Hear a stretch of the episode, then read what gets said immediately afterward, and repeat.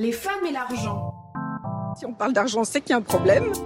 Parler d'abondance, c'est pas toujours très bien vu. Les gens bien élevés ne parlaient pas d'argent. Mom, I am a rich man. Bonjour, bienvenue sur Money Mindset, le podcast qui parle d'argent simplement et sans tabou. Je suis Vanessa et seule avec toi, on va réaliser ensemble un épisode capsule pour analyser ta relation avec l'argent et détruire tes croyances limitantes. Avec ces capsules, je souhaite déconstruire les mythes et croyances sur l'argent, car je crois profondément que la richesse sous toutes ses formes découle de la connaissance. Il s'agit d'une proposition et non d'une vérité générale ou même conseil en investissement. Alors, viens avec moi et déconstruisons ensemble. Bonjour, l'épisode du jour s'intitule Est-ce que c'est normal d'en vouloir plus. Qui suis-je? Pourquoi je fais ce que je fais? Et à quoi est-ce que j'aspire? Je m'appelle Vanessa et en tant qu'experte financière, je te propose des outils afin de t'aider à nourrir ta réflexion vis-à-vis de l'argent, afin que tu puisses prendre conscience de l'impact des décisions financières prises au quotidien sur ta vie. Je souhaite accompagner les femmes qui se sentent bloquées ou limitées vis-à-vis de l'argent pour qu'elles puissent atteindre leurs objectifs financiers et se construire la vie qu'elles méritent. Aujourd'hui, nous allons analyser les nombreuses croyances limitantes qui freinent les femmes dans le développement de leur vision vis-à-vis de l'argent. Dans une première partie, nous allons voir que la société et nous-mêmes ne sommes pas toujours les meilleurs avocats de notre vision personnelle quand il s'agit d'accroître notre capital financier ou personnel. Dans un second temps, nous allons étudier les travaux de Bob Proctor sur la loi de la croissance et la loi du sacrifice. Dans un troisième temps, je vais te donner mon avis sur ces différentes thèses, les solutions que je mets en place pour atteindre mes objectifs malgré la censure interne et externe. La société et notre jugement interne ne sont pas au service d'une croissance continue de nos objectifs financiers et personnels. Dans l'épisode 13 de la saison 2, je te disais qu'il est indispensable pour toi d'avoir un vision board financier et personnel. Car sans un outil pratique quelque part qui conserve ce que tu veux au quotidien, tu peux vite oublier tes objectifs et priorités personnelles. Dans cet épisode, je te disais que développer une vision ainsi que des objectifs financiers sont le meilleur moyen pour toi de savoir où tu vas et d'éviter de suivre bêtement les autres au risque de faire des choses qui vont à l'encontre de tes valeurs et besoins. De plus, écrire ta vision va te forcer à mettre en place une stratégie plus ou moins précise pour atteindre les objectifs définis dans cette vision. Le dernier élément en faveur de cet outil est de se dire que savoir pourquoi on fait les choses permet de rester motivé et en mouvement même quand les obstacles se multiplient. Il est le principal pilier de la discipline personnelle dont tu as besoin pour lutter contre toutes les sollicitations externes et internes qui peuvent faire flancher ta motivation.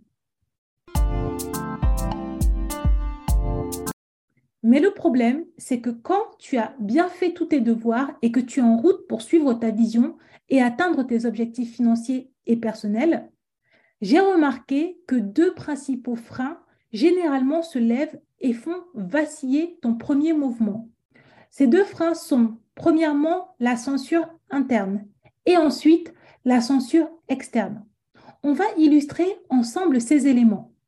Cela, te concerne si tu es une jeune femme brillante qui a une belle carrière, un bon salaire, déjà propriétaire d'un bien immobilier et tu décides tout d'un coup que tu veux être propriétaire de deux autres biens immobiliers. C'est aussi le cas si tu es cette femme salariée qui a un job qui la rémunère bien, dans lequel elle est bien traitée, mais qui souhaite démissionner pour obtenir un emploi qui aura plus de sens ou une meilleure rémunération. Ça te concerne également si tu es une femme en couple avec un conjoint qui te traite bien, mais tu aspires à vivre une relation de couple bien plus épanouissante et tu envisages une séparation. Dans ces trois situations, voici ce qui généralement se passe lorsque tu vas exprimer tes souhaits, qu'ils soient financiers ou personnels. Dans l'exemple 1 de la femme qui veut accroître son capital immobilier, elle va probablement entendre de la part de son entourage les phrases classiques. Est-ce que tu es sûr de toi? Est-ce que tu es prête? Et si ça se passe mal? Et si tes locataires ne payent pas? Et si les financements ne se font pas? Dans l'exemple 2, cette salariée qui envisage de quitter son job pour avoir une meilleure rémunération ou un meilleur épanouissement, on va lui dire mais le job que tu as n'est pas mal, tu devrais t'en contenter. Et regarde la situation du marché du travail actuel. Est-ce que tu es sûr que tu ne prends pas un risque inconsidéré? Et si tu changes de job et que ça va et si tu changes de job et que ça se passe mal, comment est-ce que tu vas faire? Dans l'exemple 3, celle qui envisage de quitter son compagnon, on lui dira Tu sais, dans le couple, c'est pas Noël tous les jours. Ton conjoint, c'est vraiment quelqu'un de bien, tu devrais t'en contenter. Tu sais, le prince charmant n'existe pas. Arrête de regarder des films à l'eau de rose, tu es trop vieille pour ça. Dans les trois exemples plus hauts, ces remarques limitantes peuvent être exprimées par l'entourage de la femme qui nourrit ses aspirations, mais très souvent, les femmes elles-mêmes n'osent pas exprimer ce à quoi elles aspirent car elles ont tellement peur du jugement des autres qu'elles s'auto-censurent elles-mêmes avant même d'oser exprimer à voix haute leurs désirs profonds. Qu'est-ce qui se joue ici? Ce qui se joue ici, c'est l'idée que quand la vie t'a donné des cartes qui sont déjà très belles et que tu aspires à plus, c'est considéré comme de l'ingratitude.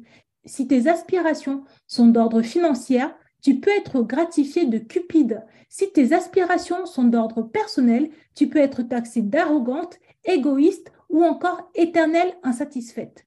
C'est comme s'il y a un niveau acceptable de croissance personnelle qui est défini par la société et lorsque tu dépasses ce niveau, tu risques le jugement interne ou externe. Or, la société juge très mal les gens qui ont une envie de croissance exponentielle, comme si leur développement était source de décroissance pour les autres. Alors, comment s'en sortir? Pour aider à la réflexion concernant la censure interne, je t'invite à te poser deux questions. La première question est quels sont les messages familiaux que tu as reçus lorsque tu étais une petite fille? Lorsque, par exemple, c'était ton anniversaire et que tu demandais un cadeau précis, est-ce qu'on t'offrait ce que tu voulais ou est-ce qu'on te disait que tu étais une petite fille anormalement exigeante? Quand il y avait un gâteau et que tu demandais une part de gâteau supplémentaire, est-ce qu'on te l'a donné ou est-ce que cette requête était systématiquement refusée sans motif légitime? Seconde question, qu'est-ce que toi-même tu penses des gens qui veulent toujours aller plus loin? Comment observes-tu les gens qui se dépassent sans cesse? Est-ce que ce que tu penses de ces personnes est positif ou négatif? Ce que j'ai fini par comprendre, c'est que si tu trouves admirable les gens qui se dépassent sans cesse, ça sera plus simple pour toi de te rapprocher de cette vision et d'essayer de te dépasser aussi. Mais si tu trouves que les gens devraient avoir honte de vouloir progresser ou ils font quelque chose de mal, il te sera difficile de suivre ta propre vision si elle implique un mouvement de croissance. Je me permets de faire un warning parce qu'il n'y a évidemment pas de bonne réponse aux exemples que j'ai cités plus haut. Posséder trois biens locatifs peut sembler trop ambitieux à une personne comme totalement dérisoire pour une autre personne. Trouver une forme d'épanouissement professionnel ne signifie pas toujours démissionner de son entreprise. Cela peut passer par des formations, une réorientation, un changement de service ou même des missions plus intéressantes au même poste. Et enfin, retrouver la flamme amoureuse dans son couple n'implique pas toujours la séparation du conjoint. Cela peut passer par une thérapie de couple, des activités plus proches, bref, plein de choses. Dans ces trois exemples, la réponse précise à apporter, c'est qu'elle dépend des individus et la seule bonne réponse correspond à la réponse qui va rendre la femme qui traverse cette situation plus épanouie après les actions mises en place. Ce qu'il faut retenir, c'est qu'en tant qu'individu, tout comme les arbres, nous sommes soumis à la loi de la croissance, c'est-à-dire que tout ce qui vit doit se développer ou alors est condamné à mourir. Pour rappel, de nombreux psychologues disent que la dépression, c'est parce que les individus n'ont plus d'aspiration ou d'éléments motivants dans leur vie. On parle de mort de l'âme.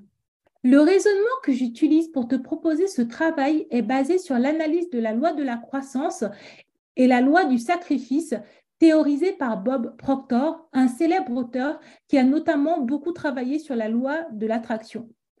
Seconde partie, la loi de l'attraction et la loi du sacrifice, selon Bob Proctor. Que cachent ces deux lois? La loi du sacrifice correspond à l'idée qu'il faut dans la vie parfois accepter de se séparer de quelque chose qui nous sert moins pour se diriger vers quelque chose qui nous sert plus.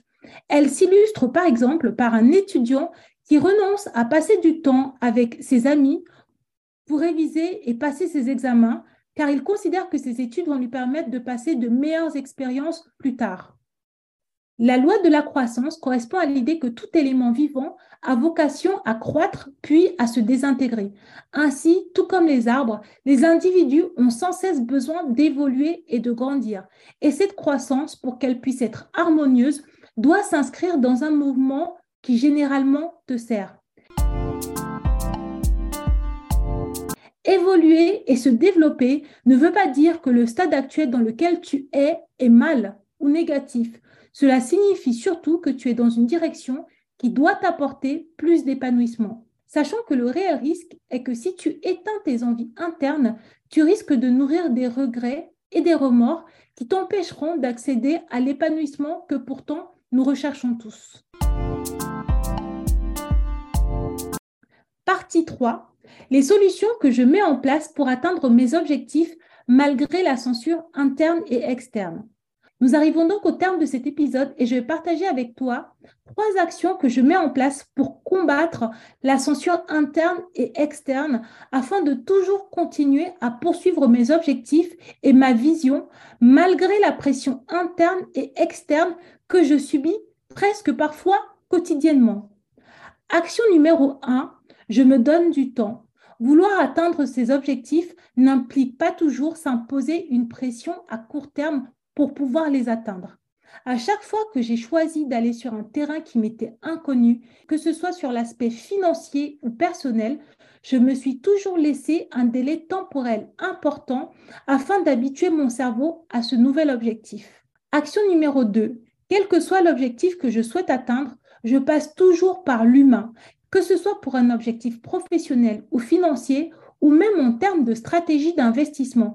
Je n'ai jamais rechigné à échanger avec les personnes qui ont réalisé le parcours que je souhaite faire, afin que je puisse profiter de leur expérience et être rassuré par cette expérience.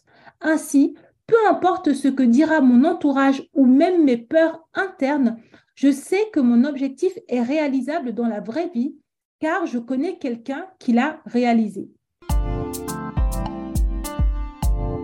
Action numéro 3. J'essaie de rester dans un état d'esprit positif et de gratitude perpétuelle face à ce que la vie me donne à l'instant T, tout en n'abandonnant pas les objectifs que j'ai consignés dans mon vision board financier ou personnel. Voilà, nous sommes arrivés au terme de cet épisode. J'espère qu'il t'a plu. N'hésite pas à me dire ce que tu penses des trois actions que je mets en place. Je te fais plein de bisous et surtout, n'oublie pas d'être toi-même et à la semaine prochaine. Bisous Merci d'avoir écouté ce podcast. Si tu l'as apprécié, n'hésite pas à le partager à ton entourage. Si tu souhaites me soutenir, laisse-moi 5 étoiles sur les plateformes de diffusion et viens me parler, cela me fera très plaisir. Pose-moi des questions, laisse-moi des commentaires, ainsi j'aborderai des thématiques qui te concernent directement. Tu peux me retrouver sur mon site web, Instagram, ainsi que toutes les semaines via ma newsletter. Au plaisir de te retrouver pour de nouveaux épisodes. À bientôt. Bisous.